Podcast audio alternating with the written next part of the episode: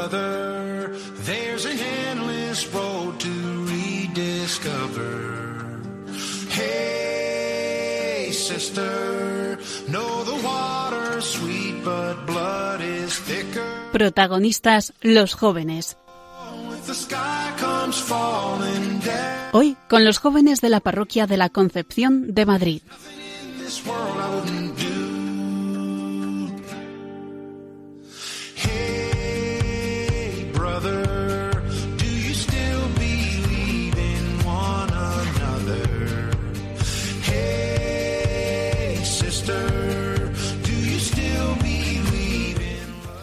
Hola, ¿qué tal estás? Espero que todo bien. Empezamos una apasionante hora de radio aquí en Protagonistas los Jóvenes. Somos, ya lo sabes, eso, un grupo de jóvenes de la parroquia de la Concepción de Madrid y como dicen que la noche es joven, pues vamos a acompañarte hasta la medianoche. Gracias a Radio María por acogernos, gracias a ti por escucharnos, comenzamos. Hey, brother, there's an endless road to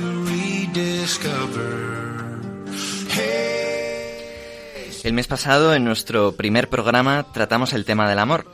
Y hoy vamos a hablar de la otra cara de esa moneda. Vamos a hablar del dolor, del sufrimiento. Es esta una realidad siempre presente en nuestra vida.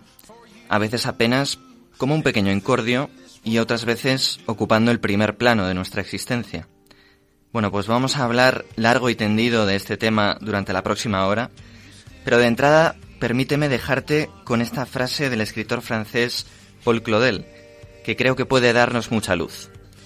Dice Claudel, Dios no ha venido a suprimir el dolor, ni siquiera ha venido a explicarlo, ha venido para llenarlo de su presencia. Pues con estas palabras de fondo damos paso ya a la reflexión de Cristian España.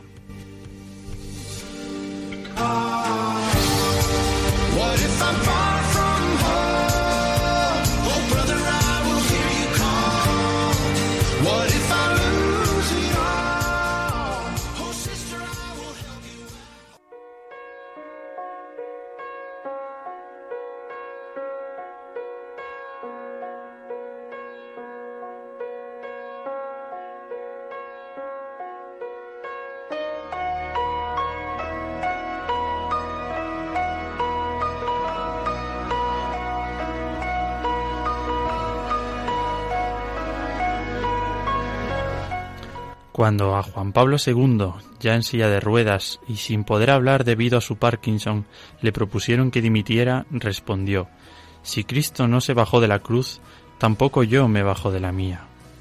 A la vista de este momento, y viendo a un papa padeciendo una larga enfermedad, ¿cómo es posible que acepte la cruz de esa manera? ¿Cómo no desconfía de Dios? Otro ejemplo, ¿cómo reaccionarías si perdieras a tu hija?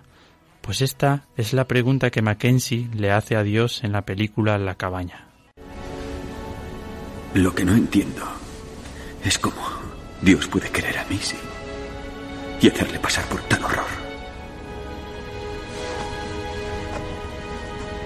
Era inocente. Lo sé. La utilizó para castigarme a mí. Porque eso no es justo. Y ella no lo merecía. Ni mi mujer, ni mis hijos lo merecían. Puede que yo sí, porque soy. Así es como ves a Dios. Entiendo que te ahogues en ese mar de pena. Dios no es así. Aquello no fue obra de Dios. Pero no lo impidió. No impide muchas de las cosas que le causan dolor. Lo que le pasó a Missy fue obra del mal. Y nadie en tu mundo es inmune a eso. Quieres la promesa de una vida sin dolor. Sí. Sí. Es imposible. Siempre que en este universo haya otra voluntad que decida no seguir a Dios, el mal se abrirá paso. Tiene que haber otra forma. La hay. Pero esa otra forma requiere confianza. Así como Mackenzie, muchas personas se preguntan, si somos hijos de Dios y Jesucristo vino a, deci- vino a decirnos que nos ama, ¿por qué sufren tantas personas en el mundo? El sufrimiento tiene un valor infinito. No anula a la persona, sino que la eleva al significado de la redención.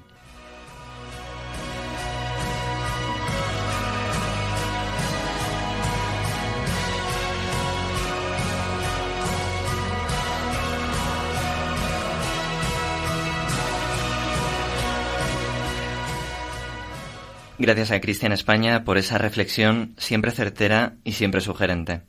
Y para sugerente, nuestra próxima protagonista. Tenemos con nosotros un programa más a Irene Infante. ¿Cómo estás, Irene? Buenas noches, Jaime. Muy bien, ¿qué tal tú? ¿De qué nos vas a hablar hoy? Pues mira, hoy vamos a hablar en Hijos de nuestro tiempo un poquito a nivel histórico de de dónde nos viene esto de que a día de hoy no tenemos que sufrir, de dónde nos viene eliminar el sufrimiento. Casi nada. Pues damos ya paso a la sección Hijos de nuestro tiempo. Al contacto de Jesús despunta la vida.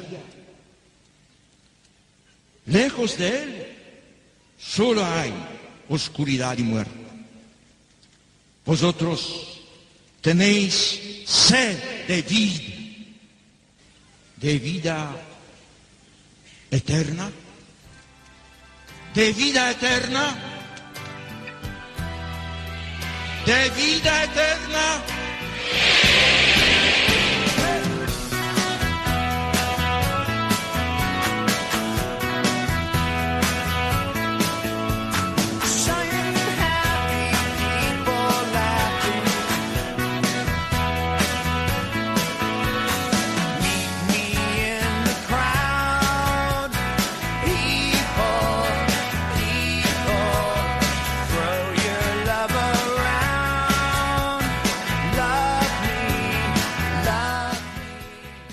Si la sociedad de hoy pudiera escribir un decálogo de normas para la vida, seguramente la primera de ellas sería eliminar el sufrimiento. Una vida buena parece ser aquella que es cómoda, que no exige esfuerzo y en la que no tengamos que salir de nosotros mismos para nada. Claro, ante esto la visión cristiana que nos habla de que es posible vivir alegres en medio del sufrimiento, de que hay que aceptar la cruz como parte del gozo, de la vida, le resulta escandalosa a esta sociedad. Totalmente, Irene. Y te digo más, yo creo que esto es algo que se nos mete incluso a nosotros los cristianos. Por ejemplo, ¿te has dado cuenta de que si miramos las redes sociales parece que nadie sufre? Sí, sí. El drama parece estar algo reservado para unos pocos, que se toman, que nos tomamos, la vida demasiado en serio. Y por supuesto, no existe ningún sentido dentro de este drama. Justo. O sea, lo que nos dice esta sociedad es que huyamos del sufrimiento. Pero si tenemos la desgracia de que éste nos alcance, simplemente uno lo que tiene que hacer es agachar la cabeza, tirar para adelante y vivirlo con los puños apretados esperando que pase pronto. Y claro, esto no es vivir, es como mucho sobrevivir y además en una existencia a medio gas, esperando que llegue algo diferente a nuestra vida. Y bueno, algo que por supuesto nunca llega. Mm. En cambio, el mensaje que nos da Jesús en el Evangelio es el que quiera seguirme, que coja su cruz y me siga.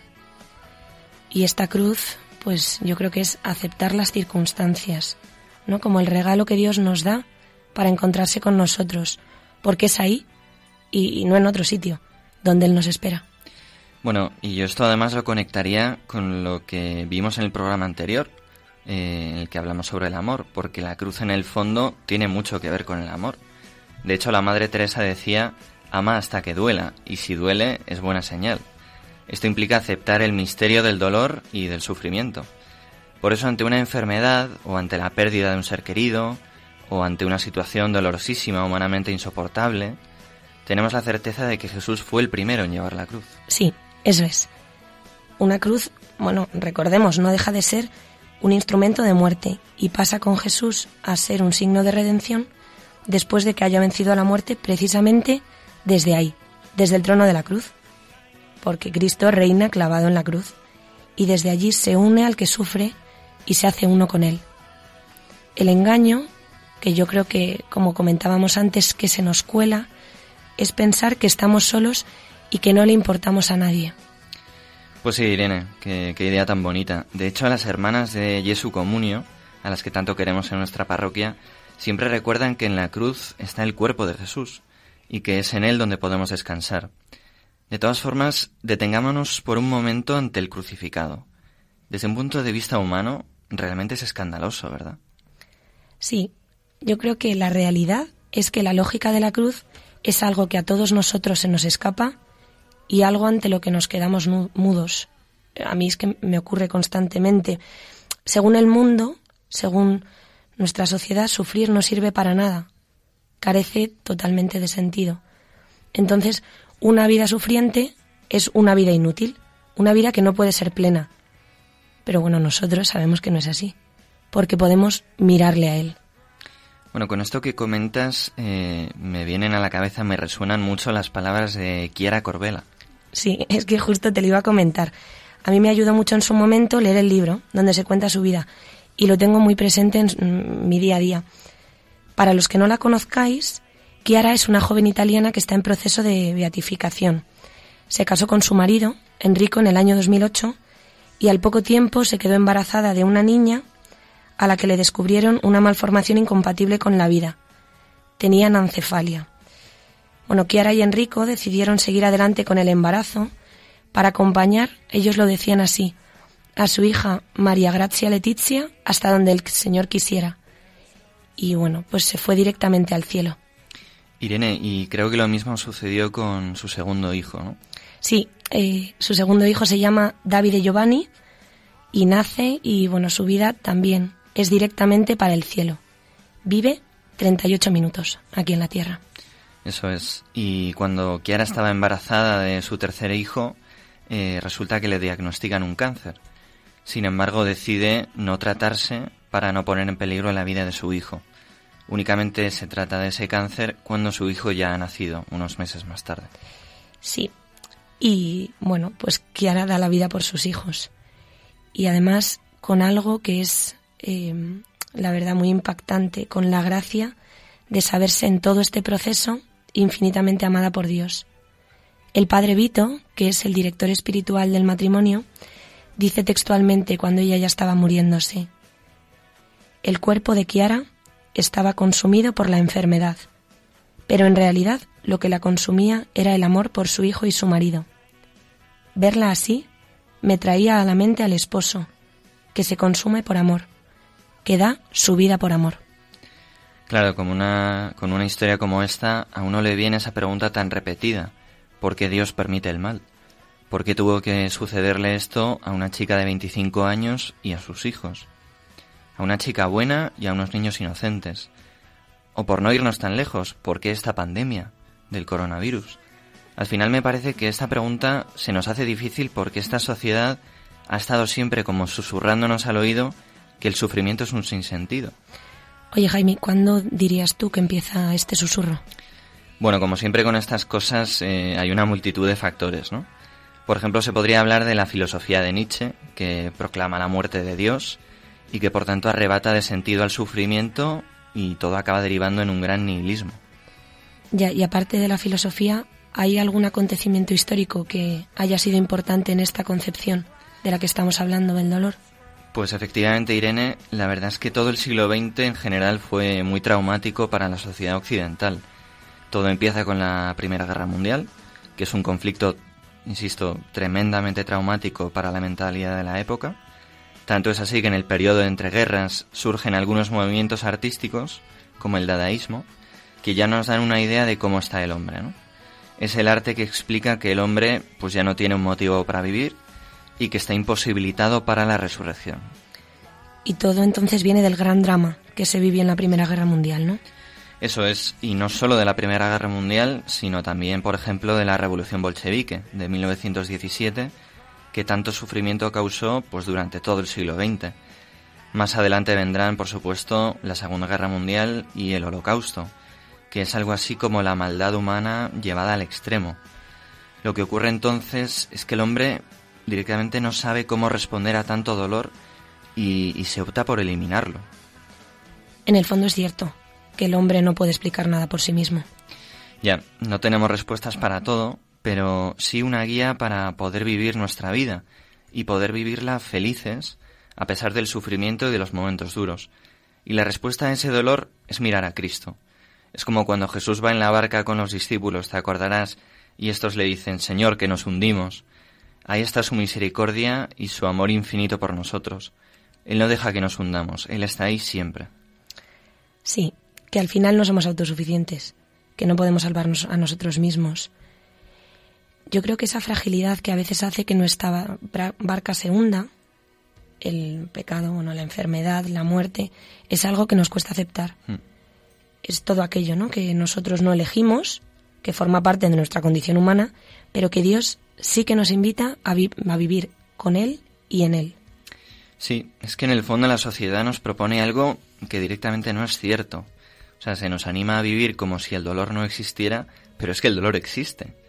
Y por tanto no se puede vivir una vida plena sin tener en cuenta ese, fac- ese factor del sufrimiento. Eso es. La respuesta cristiana consiste en recordar que somos hijos de Dios, de un Dios que nos ha precedido a la hora de sufrir y que por tanto ha traído sentido a nuestro dolor. Pues con ese sentido, Irene, eh, te despedimos. Muchas gracias por, por haber estado con nosotros un programa más. Gracias, Jaime. Hasta la próxima. Hasta luego.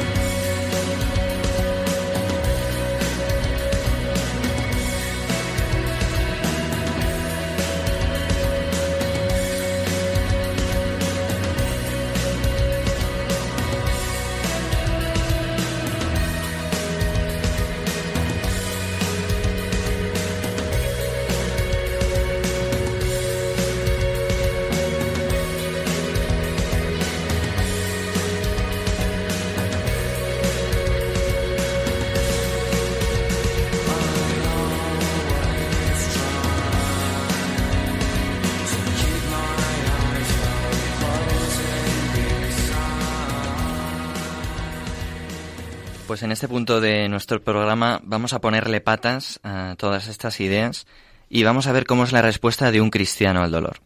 Y para eso saludo ya a Pilar Soldado, que nos va a traer el testimonio de Quique Cabello, con el que vamos a hablar en unos momentos. ¿Cómo estás, Pilar? ¿Qué tal, Jaime? Pues muy bien. Bueno, bienvenida. Eh, bueno, cuéntanos un poco eh, quién es Quique y, y cuál es su situación. Bueno, pues eh, Quique es principalmente un amigo mío. Nos conocimos por algo muy bonito y es que ambos tenemos una pasión en común, que es la música. Así que bueno, yo tenía un coro en una parroquia, él se acercó un día y empezamos a cantar juntos. Entonces a partir de ahí nació una amistad que, que hemos llevado pues hasta el día de hoy. Qué bonito. Y bueno, y eso, cu- cuéntanos qué, qué es lo que le ocurre a, a Quique, aunque él ahora nos dará más detalles, pero Pues bueno, Quique es un chaval muy normal, eh, un chico sano, trabaja en un colegio, muy feliz y repentinamente un día eh, se encuentra mal, sufre un pequeño, una pequeña parálisis desmayo y tiene que ir al hospital y le diagnostican un síndrome que para nosotros, para lo que era el coro, era desconocido. Eh, bueno, nuestros amigos, ¿no? nadie tenía ni idea de esta enfermedad que era. Es el síndrome de Guillain-Barré, por el que parece que queda completamente paralizado y también su vida, ¿no? De un día para otro, Quique no puede hacer lo que podía hacer antes. Y tiene que no solo dejar el coro, sino dejar pues la vida que llevaba hasta entonces en Madrid. muy bien, pues sin más dilación, saludamos ya a Quique. Quique, Hola, ¿qué tal? Bienvenido, bienvenido a Protagonistas los Jóvenes, encantado de, de que estés con nosotros. Y Gracias. déjame que te pregunte en primer lugar, bueno, cuéntanos algo sobre ti, ¿no? Sobre tu familia, tu, tu trabajo, eh, tus aficiones. Ya nos, ha, ya nos ha contado un poco Pilar, pero queremos oírlo de primera mano. Pues mira, yo vivía en Madrid hasta hace prácticamente un año, que fue cuando cuando ocurrió esto y bueno, pues eh, yo trabajo allí, soy de aquí, soy de Córdoba y me fui allí a trabajar, yo hice ADE y nada, me fui allí a- hace ya pues casi 10 años a, a buscar trabajo. Y nada, la verdad que tenía ya la vida allí pues bastante hecha y, y mi amigo y todo, pues principalmente que es donde conocí a Pilar, que a Ujú. través de la, de la iglesia de la Concepción, aquí en Goya. Qué bueno. Eh, bueno, pues para los que somos un poco profanos en medicina, cuéntanos exactamente eh, cuál es el síndrome que tú tienes, el de Guillain-Barré, eh, y un poco, o sea, cómo has vivido tu situación durante estos últimos meses. Pues el síndrome mm, bueno, pues es una afección que en la que tu propio sistema, el sistema inmunológico, mm, en vez de atacar a, a un- una infección que tú coges, pues en vez de atacar la infección, ataca el sistema nervioso. Entonces, como que de, de buena primera te quedas paralizado. Eh, totalmente, vamos. Yo estaba, yo estaba a mediados finales de diciembre preparándome casi para volver a casa por Navidad y unos días antes, pues ya me encontraba yo un poco regular. Y de un día para otro, pues me vi en una UCI. Y entonces, o sea, te, es una cosa como que entra muy rápido y, y de buena primera pues estás de hacer tu vida normal a, a, ya te digo, a totalmente paralizado sin poder mover nada de, de tu cuerpo en, en una UCI. Eh, Quique, bueno, eh, hola, ¿qué tal? ¿Cómo estás? Hola Pilar, ¿qué tal? que entonces, bueno, de repente te encuentras en una UCI y, y ¿qué es lo que se te pasa como cristiano por la cabeza? De, ¿No? Decir, no me puedo creer que esto me haya pasado a mí, Señor, ¿por qué me haces esto? ¿Qué, qué- qué es lo que piensas? ¿Que, que no O sea, te parece eh, injusto? En ese momento es como que todo va como que todo va demasiado rápido y no estás entendiendo muy bien qué es lo que está pasando. O sea no, no entiendes mm, o sea porque hasta ahí no, no entiendes eh, qué te está pasando. Yo yo desconocía la enfermedad no sabía no sabía la gravedad de de la enfermedad y hay un montón de médicos todo el rato al lado tuya que te están diciendo pues se te está paralizando no sé qué parte del cuerpo, se te van a paralizar eh, pues el sistema respira- respiratorio, te tienes que firmar una documentación porque te tendremos que intubar durante un tiempo. Y eh, te pilla un poco todo como Desprevenido, sí, sí. totalmente, sí, como que como que a lo primero quizás no, no piensas tanto en, hasta que no llevas ya un- unos días en la UCI no piensas tanto en, en Dios porque en ese momento estás como un poco como Viviendo el atropellado. día, ¿no? Claro. Sí. Viendo a ver qué, qué mañana que se me puede quedar paralizado, ¿no? Claro, o sea, en esos momentos vas como muy, como, no sé, un poco a ver qué está ocurriendo. Claro, y una vez que tú pasa un poco de tiempo y ya empiezas a encajar las piezas de la enfermedad, ¿qué, qué empiezas a pensar? ¿Cómo, ¿Cómo empiezas a encajar este sufrimiento en tu vida?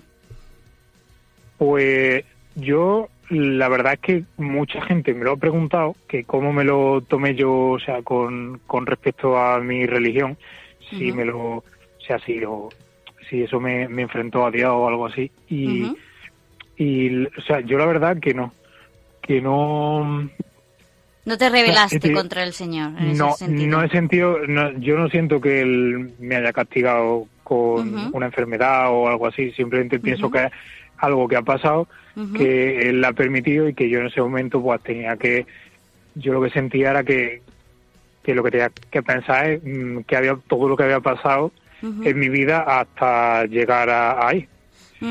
Y, Sí. mm, Sí, y que, nada, eh, que Dios no se salta como tus circunstancias, no, ¿no? no pensaba, no, no, no pensaba, mm, o sea, no, no lo viví nunca como, como un castigo, o sea, simplemente era como, como intentar entender por qué, por qué Dios está permitiendo que pase esto en mi vida. Eh, oye, Quique, me gustaría que nos hablaras de los malos momentos, porque seguro que Sí. los habrá habido a lo largo de estos meses. Eh, Sí. Pues, ¿cómo haces para, para seguir adelante en esos momentos? Pues hay días para todo, ¿no? Mm. hay días para todo. Y bueno, pues eh, en los días así un poco más difíciles, pues yo creo que que está bueno que, que yo al menos lo que digo yo pues pues este día es así sabes y, lo que lo que tengo es una cosa es una cosa grave no y no y no sí o sea y si un día estoy más triste o más mm, pues frustrado no por las limitaciones que que esto me, me trae no pues bueno pues es que ya está pues es que tiene que haber días así o sea es parte de la enfermedad. Bueno, en este momento de la entrevista eh, vamos a escuchar una canción de Bert York, que es una cantante norteamericana famosa por sus apariciones a una película, eh, y en concreto su canción In the Deep, eh, en lo profundo, canta el resultado de un sufrimiento que no es aceptado. Eh, en este caso no, no es como el tuyo, que, que se ve que claramente lo tienes bien enfocado. Pero bueno, esta canción cierra la película Crash, que tanto impactó al público. Y vamos a escucharla porque arranca de un salmo, de la letra eh, desde lo profundo, pero para intentar decir que el dolor hunde a la persona. Y, y este canto de desesperanza clama por el deseo de que Dios, digamos, se haga presente y rescate nuestra vida allí donde la vida se une al sufrimiento. Pues escuchamos.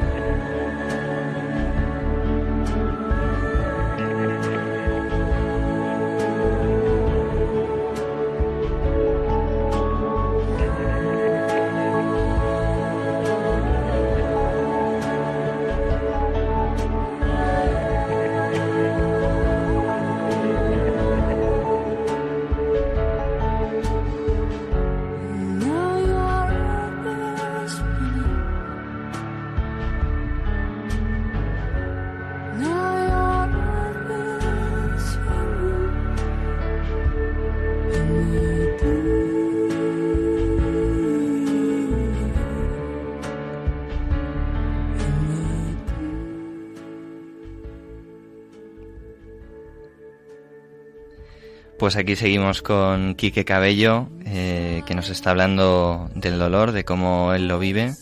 Y, nada, eh, Pilar, tú querías preguntarle algo. Sí, bueno, Quique, siguiendo con lo que comentábamos antes, pues quería saber un poco, eh, pues si, si la oración de los demás o la tuya propia, de tu familia, amigos cercanos, te está ayudando a ti a sobrellevar la enfermedad, este Guillem Barré. Pues sí, la verdad es que mm, muchísimo.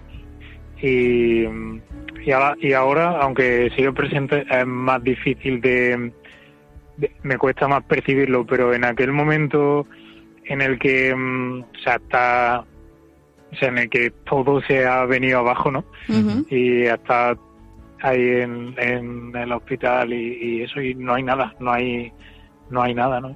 Pues se siente literal cuando cuando te cuando la gente cuando la gente reza por ti se siente mm, como esa compañía ese consuelo.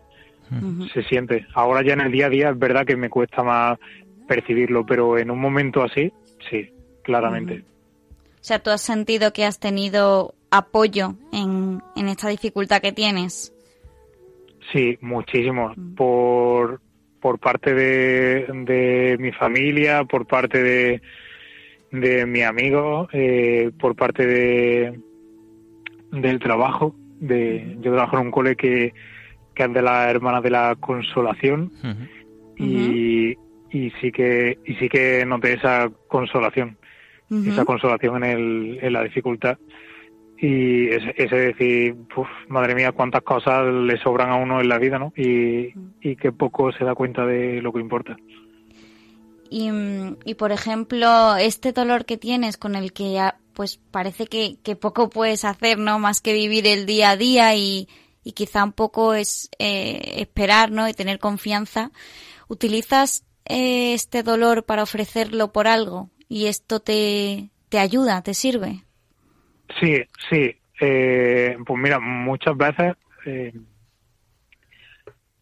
aunque aunque yo, por ejemplo, mm, no haya sentido que haya, haya sido un castigo de Dios, sí que es verdad que muchas veces mm, viven un montón de momentos en los que te frustras. Te frustras por decir, pues, porque, porque, madre mía, estoy así, que, que, que tostón, que... Sí, sí, es, es normal. Caes en la desesperanza también un poco, ¿no? Eh, Sí, hay muchos días Mm. que estás así, o cuando estás en el hospital y te están dando tratamiento, yo qué sé, Mm. cuando estás solo. No sé, hay muchos momentos en los que son, son amargos. Y, y la verdad que sí que, que te ayuda a decir, pues, oye, pues yo lo voy a ofrecer por, por X personas. Y, y dices, bueno, pues es duro, pero, pero Dios le puede dar un sentido a todo. Oye, Quique, y en relación con esto, ¿se puede evangelizar en tus condiciones? Bueno, porque por supuesto que, que ofrecer el dolor, eso ya es una gran evangelización y vale muchísimo, pero tú además has notado en estos meses, eh, pues no sé, que has tenido una cierta influencia sobre tu familia, sobre tus amigos, una influencia positiva que, no sé, a lo mejor al verte, pues eh, tu actitud les haya tocado y, y, no sé, les haya servido para, para acercarse más a Dios o para plantearse cosas. Sí, eh, varias personas me lo han, me lo han comentado. Eh, o sea, el hecho de cómo lo veían ellos desde fuera, ¿no? Y mm, yo no lo he, no, no es que lo piense como, pues que lo le quiero dar ese un sentido evangelizador, ¿no? O sea, simplemente lo intento vivir un poco de acorde, de acuerdo a todo lo que a, a todo lo que creen, ¿no? Y no sé, yo yo soy católico desde que era joven y no sé, y escuchar siempre tantas cosas y ver siempre tantas cosas, ¿no? Que que llega el momento y, y pasa las cosas y bueno, pues parece que, que Dios ya te tiene el corazón un poco preparado para lo que tienes que hacer, ¿no? Y quizás sea simplemente a lo mejor la, la naturalidad o, o, o el no o el no preparar o el no forzar las cosas lo que lo que le llama a la gente en una situación así, creo yo. Oye, pues co- con esto que decías, eh, me acordaba de, de una escena de una película, de Tierras de Penumbra, que na- bueno, narra un poco la vida de, una parte de la vida de C.S. Lewis, el escritor británico, el de las crónicas de Narnia. Y mira, te, te pongo la frase porque, porque no tiene desperdicio. Ayer recibí una carta que hacía referencia a un acontecimiento que tuvo lugar hace ya casi un año. El 4 de diciembre de 1951. Mi corresponsal no lo había olvidado. Dudo que nadie lo haya olvidado. Me refiero a la noche en que un autobús arremetió contra una columna de cadetes de la Marina Real y mató a 24 de ellos. ¿Lo recuerdan? Mi corresponsal me hace varias preguntas. Sencillas, pero fundamentales. ¿Dónde estaba Dios aquella negra noche? ¿Por qué no lo impidió? ¿No se supone que Dios es bueno y que nos ama? ¿Quiere Dios que suframos? ¿Y si la respuesta a esa pregunta fuera sí? No creo que Dios quiera exactamente que seamos felices. Quiere que seamos capaces de amar y ser amados. Quiere que maduremos. Y yo sugiero que precisamente porque Dios nos ama, nos concede el don de sufrir. O por decirlo de otro modo, el dolor es el megáfono que Dios utiliza para despertar a un mundo de sordos. Porque somos como bloques de piedra a partir de los cuales el escultor poco a poco va formando la figura de un hombre. Los golpes de su cincel que tanto daño nos hacen, también nos hacen perfectos. Muchas gracias. Bueno, pues esta era la, la frase de la película Tierras de Penumbra. Y, y a raíz de esto te, te quería preguntar, Quique, eh, no sé si tú notas eh, que, esta situación que estás viviendo, eh, pues te ha pasado algo parecido. Si notas que Dios te está, bueno, pues modelando, ¿no? Eh, no sé si has aprendido algo de esta situación, eh, si esto te ha llevado a, a cambiar algo en tu vida. Hombre, te...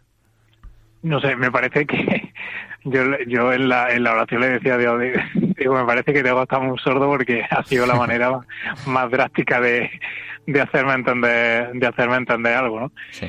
Y, y o sea, pues sí que como, como te comentaba antes, pues sí que te es una situación que te hace plantearte, no sé, muchas cosas, ¿no? O, o que le estás dando importancia y, y a que no, a lo mejor pues mm, demasiado obsesionado con cosas que no que en verdad pues luego no, no eran nada no y, y cuando estás así te das cuenta de de que de qué cosas son importantes no y casi todo casi casi todo el 99% son personas.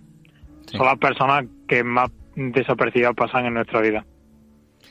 Pues casi nada. Eh, oye, Quique, pues muchas gracias por, por tu testimonio, por tus palabras, eh, por ese ofrecimiento que haces de tu dolor. Nosotros rezamos por ti, pero yo casi tengo más ganas de decirte que, que reces tú por nosotros porque realmente vale mucho. Así que muchas gracias por, por haber estado hoy con nosotros. Muchas gracias, A Quique. vosotros. Un abrazo grande. a vosotros un abrazo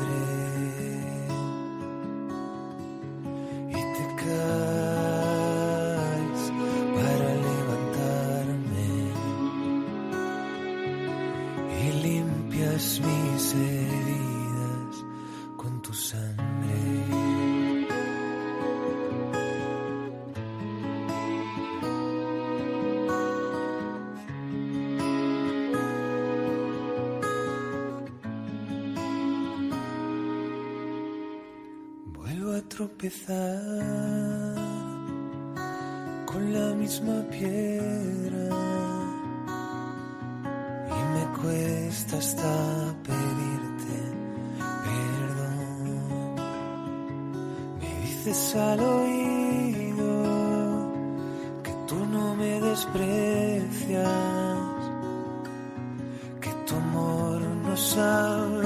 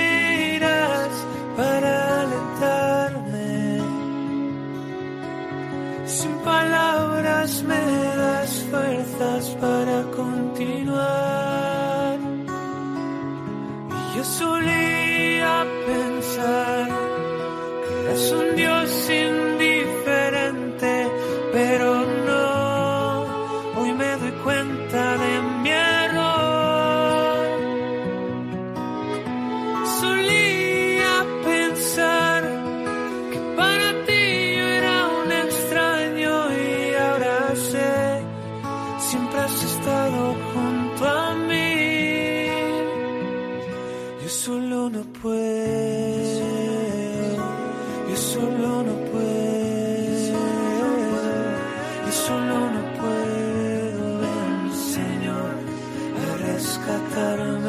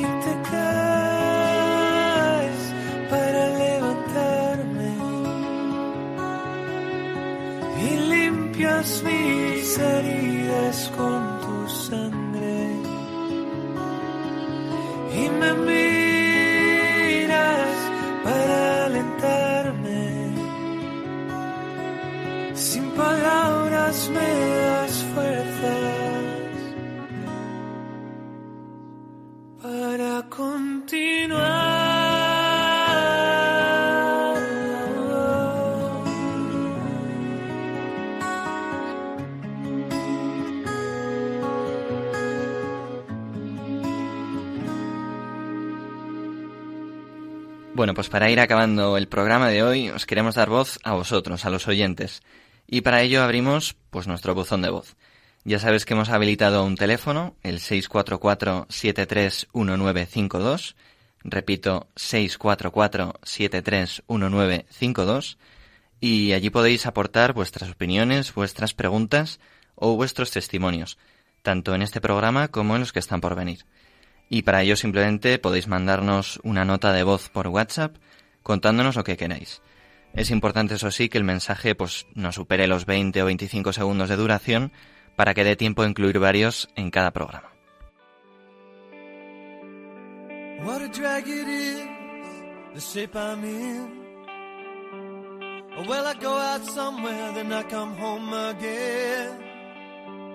A lot of cigarette, cause I can't get no sleep. There's nothing on the TV, nothing on the radio that means that much to me. All my life, watching America. All my life, is panic in America.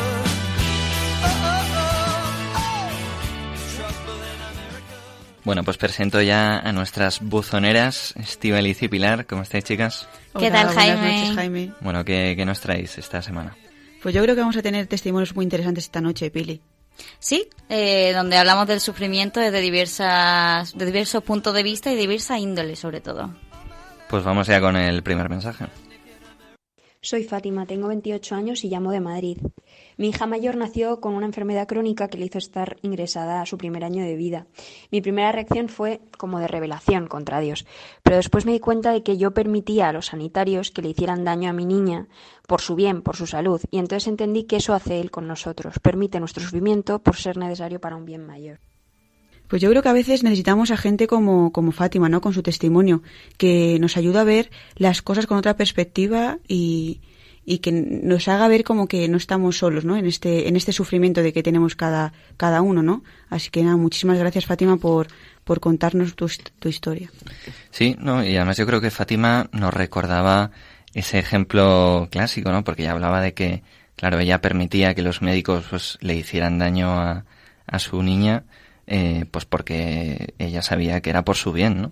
Y en el fondo nosotros con Dios a veces nos pasa un poco lo mismo, que decimos, bueno, ¿y, esto por qué? Pero es Dios el que tiene pues la perspectiva completa y sabe que, que en el largo plazo pues es por nuestro bien. Soy María, tengo 20 años y llamo desde Madrid. Y para mí el sufrimiento es una oportunidad de crecer en mi relación con el Señor. Y aunque muchas veces no lo entienda, tengo la certeza de que es el mejor momento de volver a Él, de descansar en Él y decir, Señor, yo quiero vivir esto que me pones delante, aunque no me guste, acogerlo y, vivirlo cerca de ti. ¿Sabes qué, Pili? Esta, este testimonio me recuerda mucho a una frase que, que decía algo así como, pues bendita la caída, ¿no? Que me hizo mirar eh, hacia arriba. Sí, eh, bueno, esto además tiene mucha relación con lo que hablábamos antes con Quique, ¿no? Y cómo pues Dios precisamente con el sufrimiento eh, nos, nos va haciendo eh, sacar algo mejor de nosotros, de, de esta situación y hacernos mejor, ¿no? Eh, al final el Señor no se salta las circunstancias y la vida de cada uno y, y siempre, siempre, siempre le da un sentido. No, no nos abandona ni, ni hace que realmente todo caiga como en saco roto, ¿no? Ese sufrimiento. Totalmente, Pilar. Además, yo creo que el Señor, pues, en el Evangelio nos anima, ¿no? Que carguemos con nuestra cruz y le sigamos. Y, y a veces uno puede animarse de esa forma, ¿no? Mira, Señor, voy a coger mi cruz y, y voy a acompañarte, voy a ser tu Simón de Cirene.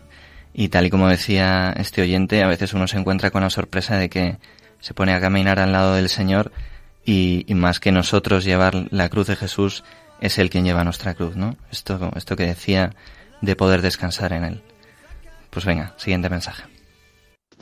Hola, buenas. Me llamo Ignacio y llamo desde Madrid. Y acerca del sufrimiento, mi novia y yo tenemos una relación a distancia. Cuando las adversidades aparecen, pues Dios nos da una oportunidad para confiar en Él y a partir de ahí construir un amor conjunto. Pues la verdad es que a mí este mensaje me ha encantado porque eh, habla del, sufrimiento pero en el amor, ¿no? Y, yo pensaba, es que es el... Eh, que, qué mayor ejemplo además tenemos de esto que el mismo Jesucristo que, que en un, él se entrega en un acto de amor y, y a la vez es un acto de muchísimo sufrimiento, ¿no? Es que es la cruz. Entonces, pues, oye, es que el que no se atreve a amar como lo hace Nacho, ¿no? Con esa relación a distancia que tiene, pues, eh, pues sus circunstancias difíciles, pues es que no se atreve a vivir, ¿no? Pero hay una frase a mí de los cantares que me gusta muchísimo, que, que nos llena de esperanza y dice, eh, fuerte como la muerte es el amor, las muchas aguas no podrán apagar, apagarlo, ni lo hagarán los ríos. Así que bueno, mucho ánimo y, y a atreverse a amar. Totalmente, el Señor tiene algo preparado muy grande para vosotros. Sí, no, es, es interesante, ¿no? Como eh, esa idea del dolor como oportunidad y como ocasión para el amor. Y como decíamos al principio del programa, en el fondo es que el amor y el dolor pues son dos caras de la misma moneda, ¿no? Para aprender a, a amar también hay que aprender a sufrir. Venga, siguiente mensaje. Soy Raquel, tengo 20 años y envío este mensaje desde Madrid. Para mí fue muy muy importante el momento en el que me di cuenta de que la cosa del sufrimiento no es el porqué y que en realidad es absurdo estar gritándole a Dios ¿por qué permites que pase esto? Porque ante el sufrimiento lo único que podemos hacer es decir Señor, tú sabes más. Y cuando estamos sufriendo así, nunca estamos solos. Él está más cerca que nunca. Y de esta manera, eh, confiada, sabía que iba a estar bien porque Él me sostenía. Y así pues pude vivir que el dolor y la alegría pueden ir de la mano y acogiendo el dolor y manteniéndome muy muy cerca del Señor, he llegado a sentirme más viva que nunca. Vaya, menudo testimonio. Yo creo que eh, nos puede recordar a los tiempos que estamos viviendo, ¿no? Hoy, eh, donde hay tanta gente que está sufriendo que se le puede olvidar lo importante, ¿no? Yo creo que te- debemos recordarles eh, que no estamos solos y que Él siempre va a estar de- con nosotros de la mano, ¿no? Sí, en el fondo la providencia del Señor es, siempre amorosa, ¿no? Y por tanto es muy buena esa actitud eh, de la que nos hablaba esta oyente de dirigirnos al Señor con ese, bueno, pues tú sabes más, ¿no? Aunque yo pues no lo vea claro y, y no entienda muy bien por qué estoy ante esta situación, ese tú sabes más. Sí, ese dar cada día el sí, ¿no? Que nos pide muchas veces el Señor y que muchas veces intentamos buscar en circunstancias extraordinarias y sin embargo está ahí, en el día a día, en esas pequeñas cosas que pues, nos hacen sufrir o, o nos hacen pues no ver las cosas claras, ¿no? Pero es una oportunidad más para decir, sí Señor, aquí estoy, eh, tú sabes que te amo. Pues, ¿qué, más tenemos? Siguiente testimonio. Hola, mi nombre es Alba y tengo 27 años. Siguiendo la temática del programa de hoy, vengo a contar mi reciente experiencia con la COVID. En mi caso fueron más de 15 días de aislamiento. Me sentía muy sola a pesar de las videollamadas y de las misas online. Ahora valoro mucho más, si cabe, la importancia de vivir la vida en comunión. Un saludo. Bueno, pues es que el testimonio de Alba es el testimonio de todos desde hace, bueno, pues ocho meses, ¿no? Desde marzo. Que cómo se nota eh, cuánto nos hace falta, cuánto nos hacen falta los demás y cuánto nos hace sufrir el aislamiento, ¿no? Es parece al principio como una, pues algo un poco banal, pero realmente eh, te, te lleva a plantearte, pues eso, la importancia de, de la comunión, como decía Alba. A mí, sobre todo este testimonio me recordaba cuánta gente hay que día a día, no solo por, por que tenga que aislarse por una enfermedad, sino que día a día tiene- vive un aislamiento porque están solos. Cuánta gente está sola y no, no tiene a nadie y sufren, tienen este sufrimiento todos los días, ¿no? Pues recordemos un poco que, que nosotros, gracias a Dios, pues tenemos, esto es a lo mejor solo circunstancial, y pensemos un poco más en todos aquellos que tienen que vivir estas circunstancias como el pan de cada día, ¿no? Sí, y bueno, yo creo que podemos aprovechar también para, para rezar por, por el final de esta pandemia, ¿no? Ya que nos lo ha recordado Alba en su testimonio, eh, unirnos a esa oración del Papa y a toda la Iglesia para que pues esta prueba pase cuanto antes. Por favor. Pues nada, eh, Estíbaliz Rojo y Pilar Soldado, muchas gracias por, por vuestra labor, por estos testimonios tan valiosos que nos habéis traído y nos vemos en el próximo programa. Venga, hasta el próximo Sí, programa, espero Jaime. que se siga animando mucha gente a enviarnos Eso. sus audios. Pues despedimos ya esta segunda entrega de Protagonistas los Jóvenes. Muchas gracias a todos por estar ahí al otro lado. Y en el programa del mes que viene hablaremos de la vocación. Así que si, si quieres mandarnos cualquier mensaje para el buzón de voz, te recuerdo nuestro teléfono, el 644-731952. Repito, 644-731952. Pues nada, os ha hablado Jaime Cervera en nombre de los jóvenes de la Basílica de la Concepción, que hacemos este programa con tanto cariño. Y gracias también a otra persona que es como el Sergio Busquets o el Casemiro de este programa, ese que hace una labor oscura, pero sin la cual esto no sería posible. Hablo de Quique Gil Casares y de su trabajo en la realización.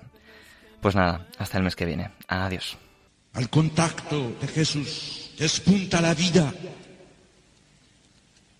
Lejos de Él solo hay oscuridad y muerte. Vosotros tenéis sed de vida, de vida eterna, de vida eterna, de vida eterna.